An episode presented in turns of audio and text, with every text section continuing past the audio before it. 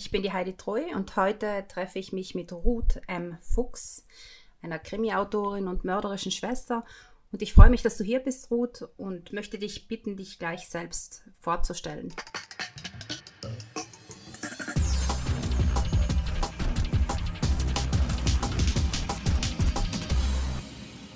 Hallo Heidi, ich freue mich dabei zu sein. Ich würde dich einfach dich selbst vorstellen lassen gleich am Anfang, Ruth. Ich glaube, du weißt am meisten über dich. Ich lasse dich einfach erzählen.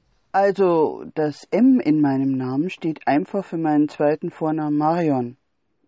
Als ich zu schreiben anfing, gab es noch eine andere Autorin mit dem Namen Ruth Fuchs und dann ist da auch noch eine Leichtathletin. Die heißt genauso. Und ich wollte einfach Verwechslungen vermeiden. Ähm, vielleicht erzählst du auch gleich, wie du von der Verwaltungswissenschaftlerin zum Schreiben gekommen bist und in welchen Genres du schreibst.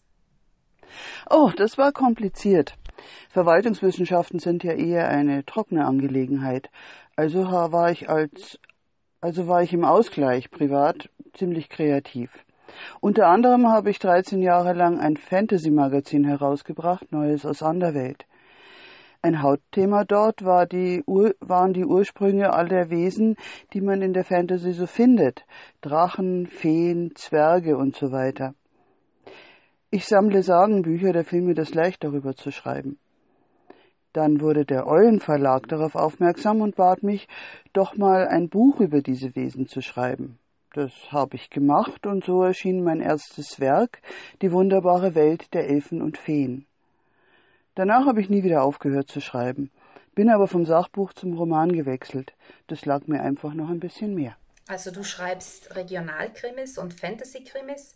Was ein Regio-Krimi ist, das weiß man ja inzwischen, aber was genau kann man sich denn unter einem Fantasy-Krimi vorstellen? Genau genommen ist es ein Crossover aus Fantasy und eben Krimi.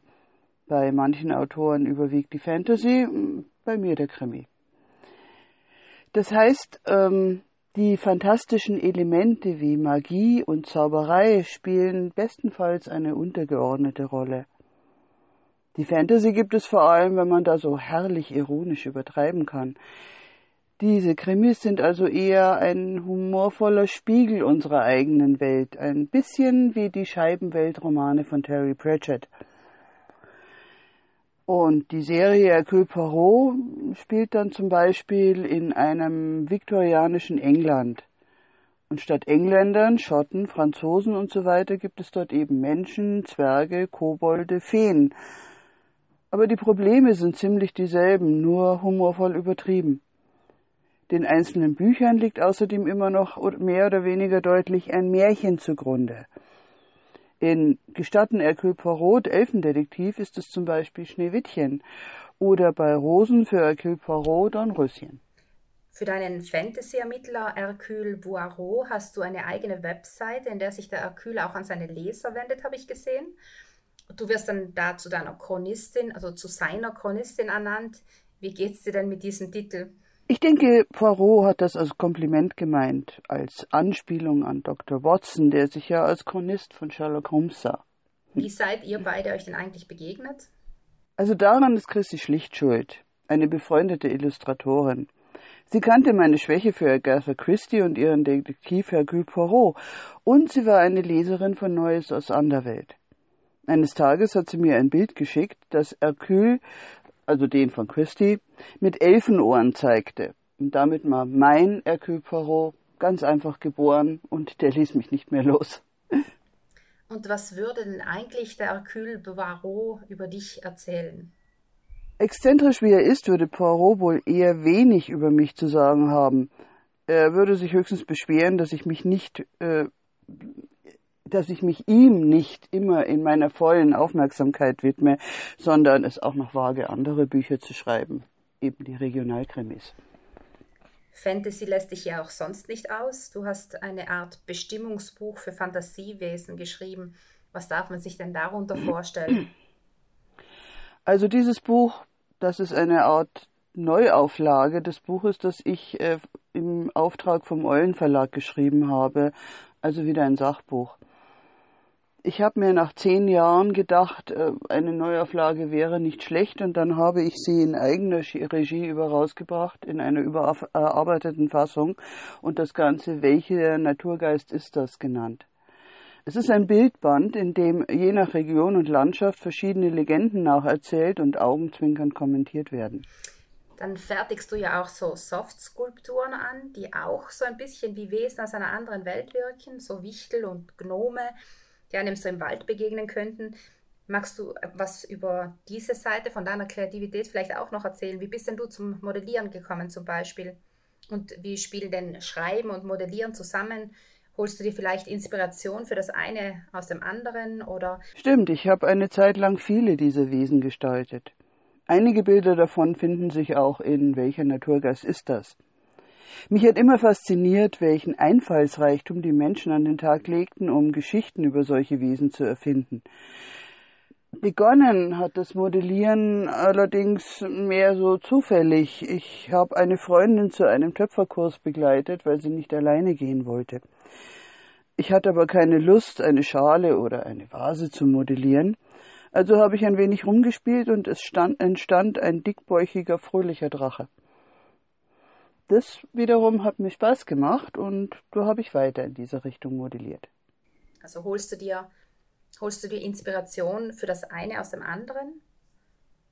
Also für meinen allerersten Roman Tarsia, die Rückkehr der roten Drachen, das ist ein reiner Fantasy-Roman, da waren meine Figuren ganz eindeutig die Inspiration.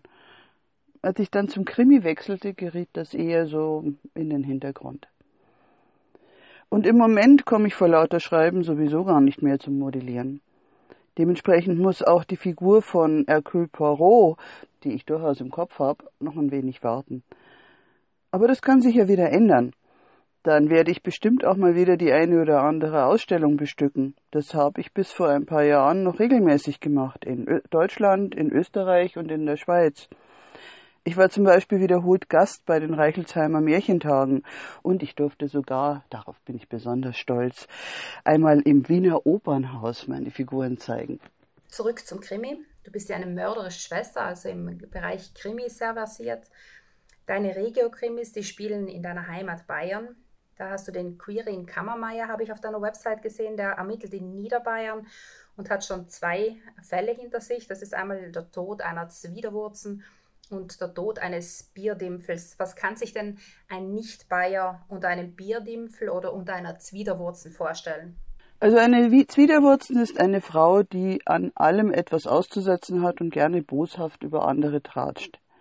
In Tod einer Zwiderwurzen wird zum Beispiel eine Frau ermordet, die einen Blog betreibt, in dem sie gerne und ausgiebig ihre Mitmenschen schlecht macht.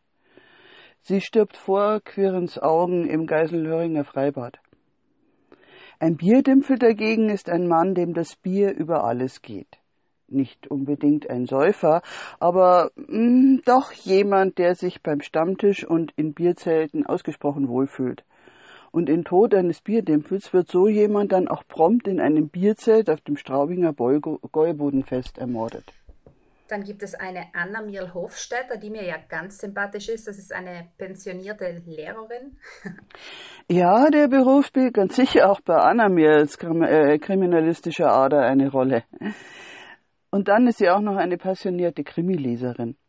Besonders die Englischen haben sie angetan mit Privatermittlern wie Sherlock Holmes, Lord Peter Wimsey, Hercule Poirot und Miss Marple.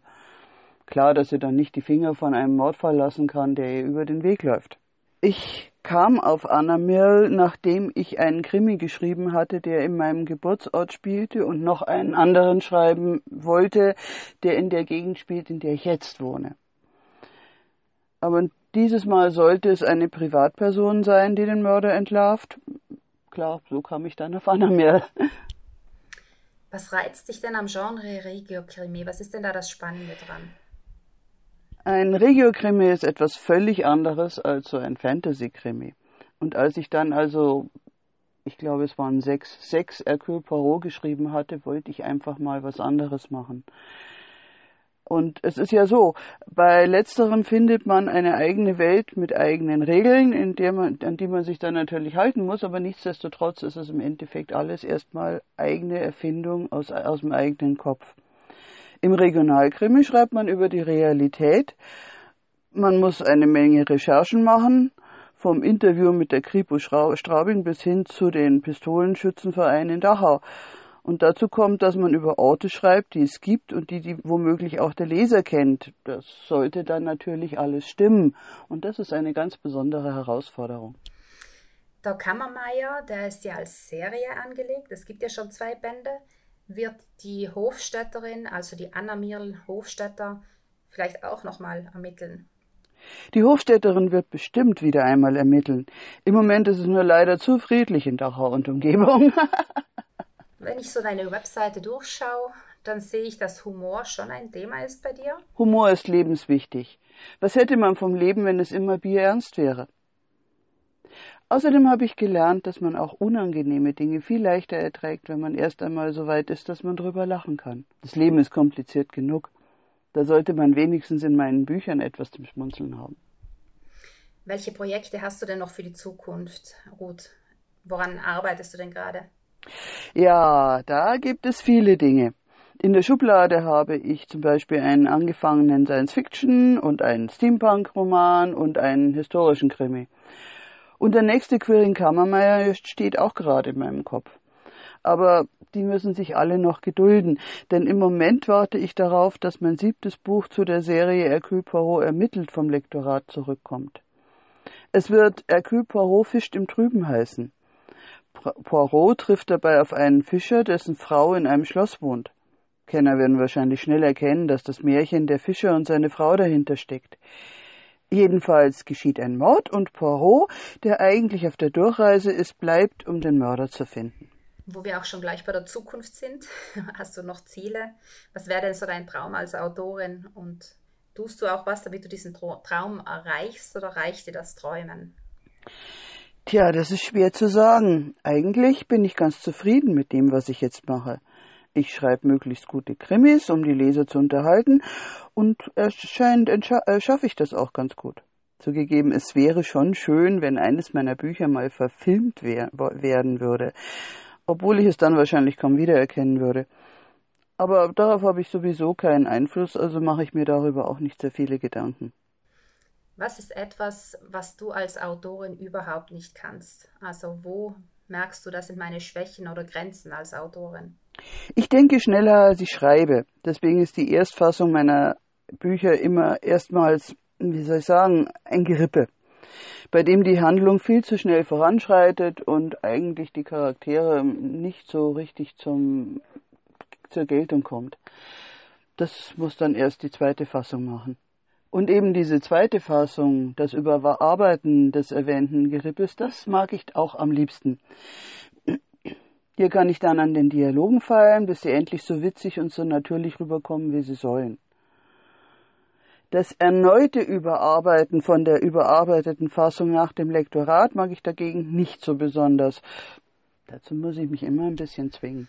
Ich habe gesehen, dass du eigentlich alle deine Bücher im Reposa Verlag veröffentlicht hast. Also es schaut aus, wenn du deinem Verlag treu wärst. Magst du auch irgendwas über deinen Verlag erzählen, vielleicht das Verlagsprogramm kurz vorstellen, was diesen Verlag auszeichnet, wo seine Schwerpunkte sind? Der Raposa Verlag ist mein eigener Verlag. Ich habe ihn gegründet. Leider habe ich nämlich bei Verlagen die Erfahrung machen müssen, dass meine Bücher Buchcover oder Titel verpasst bekamen, die mir gar nicht gefielen. Mein erstes Buch beim Eulen Verlag zum Beispiel hieß ja Die wunderbare Welt der Elfen und Feen. Nur im Buch kamen gar keine Elfen vor und Feen bestenfalls am Rande. Und auch das Cover fand ich eigentlich scheußlich. Das war mit ein Grund, warum ich dann zehn Jahre später eine neue Fassung herausgebracht habe. Und beim Raposa Verlag kann ich alles bis hin zum Cover selbst gestalten und den Titel bestimmen. Das liegt alles bei mir und das gefällt mir. Autoren sind auch immer Leser. Was liest denn du selbst gern, Ruth? Ich lese eigentlich quer durch die Bank alles, vom Klassiker über Sachbücher bis hin zur Gegenwartsliteratur. Natürlich liebe ich nach wie vor den Krimi. Nur mit bluttriefenden Horror- oder sexbetonten Liebesromanen kann ich gar nichts anfangen. Ja, dann habe ich gesehen, ein weiteres Hobby von dir ist das historische Bogenschießen. Was ist denn historisches Bogenschießen und Was hat denn das Ganze mit dem Schreiben zu, zu tun? Da hätte ich jetzt von dir gern ein schönes Bild als Abschluss. Klare Antwort. Bogenschießen und Schreiben haben nichts miteinander zu tun. Aber es ist ja so, dass man beim Bogenschießen auch fröhlich durch die Landschaft läuft und dabei kommen einem oft die besten Ideen. Und bestimmt werde ich demnächst einen Regionalkrimi mal mit jemanden mit Pfeil und Bogen erschießen lassen. Da muss ich nicht extra auf jemand anderen zur Mordmethode befragen, sondern ich bin mein eigener Experte. Ja, danke Ruth für dieses schöne Gespräch. Ich habe jetzt alles gefragt, was ich eigentlich fragen wollte. Ich freue mich, dass du dabei gewesen bist, dass du dich auf dieses Experiment eingelassen hast. Wir haben es nicht ganz leicht gehabt, gell? Das Internet hat uns einen ziemlich bösen Streich gespielt, aber jetzt haben wir es auch geschafft. Vielen Dank fürs Dabeisein und ich hoffe, dass ich dich bald mal im richtigen Leben sehe. Liebe Heidi, schön, dass es geklappt hat. Vielen Dank. Es hat mir großen Spaß gemacht. Alles Gute. Ciao.